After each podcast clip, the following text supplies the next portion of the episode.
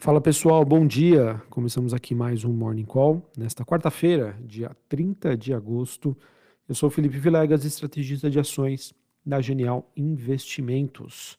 Bom, pessoal, nesta quarta-feira não temos uma direção única para os mercados globais, é, com movimentações que podemos até considerar bastante tímidas. Em Nova York, os futuros acabam tendo uma tendência um pouco mais negativa depois de um forte avanço na sessão anterior. Nós temos Dow Jones sub, é, praticamente no 0 a 0, S&P futuro caindo 0,10, Nasdaq caindo aí 0,19. É, essa movimentação que acontece diante das expectativas da, do mercado em torno da divulgação de alguns dados importantes. É, nos Estados Unidos a gente tem uma agenda aí bastante carregada. A gente vai ter às 9h15 o relatório ADP de emprego, com estimativa apontando aí para a criação de 195 mil vagas. Além disso, às nove e meia da manhã, a gente vai ter uma revisão aí do PIB dos Estados Unidos. Então, esses dois dados aí vão ser super importantes para o mercado entender como está a dinâmica aí da principal economia global e, obviamente, que isso acaba refletindo, uh, deve refletir nas expectativas em torno da condução da política monetária por lá. É, e esse dado relacionado ao mercado de trabalho nos Estados Unidos, ele vem depois de um dado mais fraco do que as expectativas que foi divulgado ontem, né, o famoso relatório JOLTS, é, em que mostra aí o número de vagas à disposição do trabalhador norte-americano. Então, com a agenda é, no radar do investidor e também já a divulgação de outros dados relacionados à Europa, os mercados seguem, digamos, nesse compasso de espera e com um leve viés é, negativo. É, sobre a Europa, pessoal, a gente acaba observando um, uma movimentação um pouco mais positiva, uma movimentação de alta dos rendimentos dos títulos europeus que acabam também impactando as bolsas na Europa. Na Europa nós temos então a bolsa de Londres que tem um movimento positivo, alta de 0,35, porém bolsa francesa caindo 0,35 e a bolsa de Frankfurt na Alemanha queda de 0,37. É, a gente teve nesta manhã dados que mostram que a inflação na Alemanha e na Espanha continuam sendo uma preocupação. Dados preliminares também de vários estados alemães indicam um aumento aí nos preços ao consumidor no mês de agosto, mesmo padrão esse que foi observado na Espanha. Por conta disso, a taxa de rendimento da dívida alemã de 10 anos subiu aí em até 5 pontos base, alcançando 2,56%. O que acontece, pessoal? Mais inflação na Europa, vai ser necessário o quê? Uma política monetária mais contracionista, taxas de juros mais elevadas aí nos próximos meses, nos próximos trimestres. Isso acaba vindo contra aí, é, uma, uma divulgação aí de dados de inflação, um pouco mais benignos. E é aquilo, pessoal, acontece na Europa, pode acontecer nos Estados Unidos, pode acontecer em outras regiões do mundo.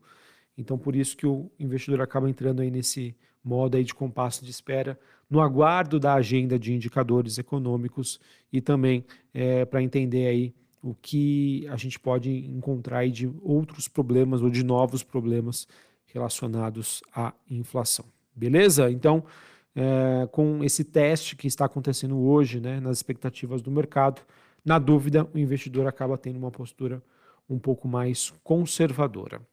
Bom, falar um pouquinho sobre commodities. A gente tem nesta manhã o petróleo WTI negociado em Nova York, subindo 0,70, 81, quase 82 dólares o barril. O Brent, que é contrato negociado na Bolsa de Londres, alta de 0,57, 85 dólares o barril. É, sobre as movimentações envolvendo o petróleo, pessoal, a gente acaba acompanhando aí a quinta alta consecutiva Mercado que está antecipando aí dados que podem indicar uma redução nos estoques norte-americanos, sugerindo aí uma demanda um pouco mais robusta. Além disso, pessoal, infelizmente aí na Flórida é, está se aproximando ali, eu não sei se já chegou um furacão aí que já está sendo classificado como nível 4, o que também pode aí impactar aí essa oferta de petróleo, tá bom? Então, por conta disso, a gente acaba vendo essa movimentação um pouco mais positiva. Minério de ferro na China também teve um dia de alta na Bolsa de Singapura, refletindo as dinâmicas do mercado global e uma possibilidade de uma demanda um pouco mais contínua na China, mas a mesma movimentação não acontece para os metais industriais negociados na Bolsa de Londres. Temos o cobre caindo 0,26 e o níquel caindo aí 1,27, conforme eu venho comentando com vocês, pessoal, realmente o mercado de commodities metálicas segue bastante especulativo, então fica um pouco mais difícil a gente mensurar aqui para vocês o que, está, o que estaria justificando essas movimentações.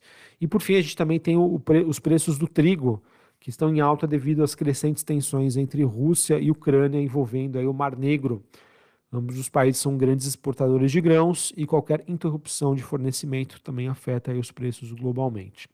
Essa movimentação mais positiva do trigo, do trigo pessoal, acaba sendo é, positiva para as empresas relacionadas ao setor água aqui, aqui no Brasil. Em contrapartida, é, empresas como BR Foods, é, M. Dias Branco, é, Ambev, né, que depende da compra dessas matérias-primas, né, relacionadas não somente a trigo, mas outros cereais, já que acaba existindo essa influência, acabam sendo aí prejudicadas. Falando sobre China, pessoal, a gente teve autoridades chinesas solicitando aí a duas principais instituições financeiras do país que investiguem a gestora de crédito privado Zhongron.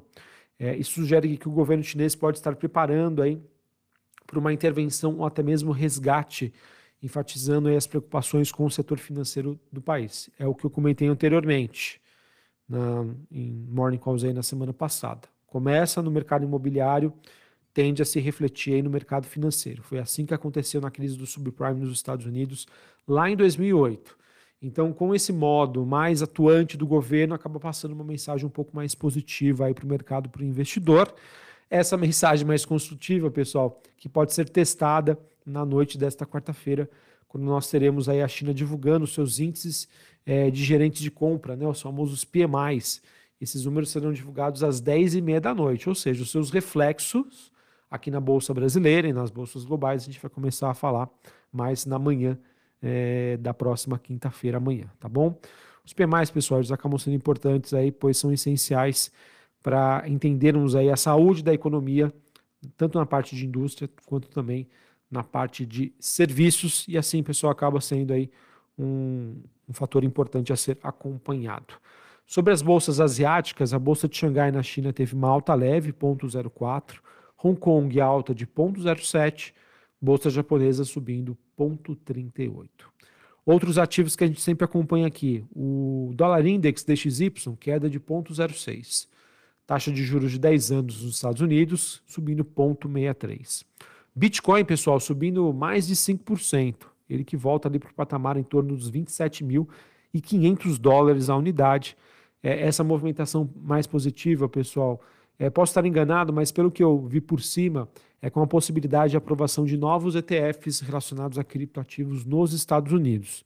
Ou seja, né, ETFs passivos, maior demanda aí por este ativo. Tá? Então, o Bitcoin realmente acaba sendo aí um destaque positivo nesta quinta-feira por conta dessa notícia relacionada ao próprio Bitcoin. Uh, que mais? Bom, falar agora sobre o Brasil. É, hoje, pessoal, a gente vai ter a Câmara dos Deputados que pode deliberar sobre a desoneração da folha de pagamentos. Essa medida que visa a substituição da contribuição previdenciária, previdenciária patronal, que é de 20% sobre a folha de salários, por alíquotas variando aí entre 1 a 4,5% da receita sobre a receita bruta.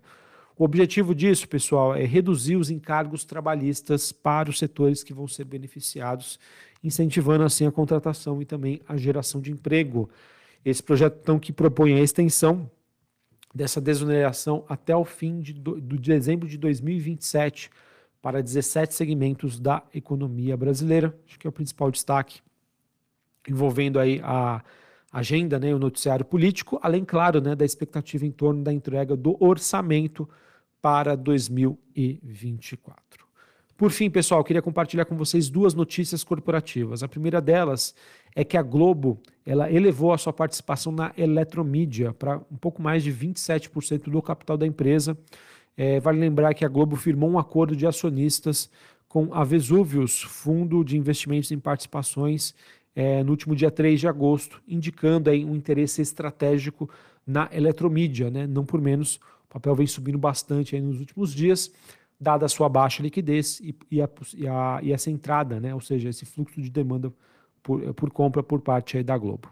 E por fim, pessoal, a Gafisa, que está enfrentando aí alguns desafios judiciais, ela teve recentemente uma penhora de todas as suas marcas pela justiça.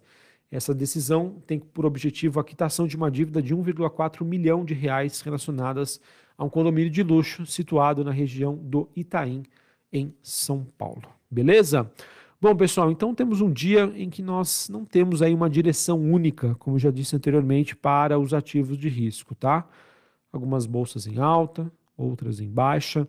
Segue no radar né, agenda norte-americana, em termos de dados macroeconômicos, o que pode ou não minar o sentimento do mercado sobre condução de política monetária, algo que já foi prejudicado aí por esses dados de inflação relacionados alguns países na Europa.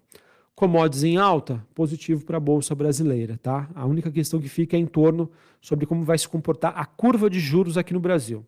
Já que nós temos aí no radar, né, entrega do orçamento, é, nós temos um movimento de alta das treasuries, né, ou seja, dos títulos de renda fixa na Europa e nos Estados Unidos, que pode então prejudicar um pouquinho o desempenho das empresas relacionadas à economia doméstica aqui no Brasil.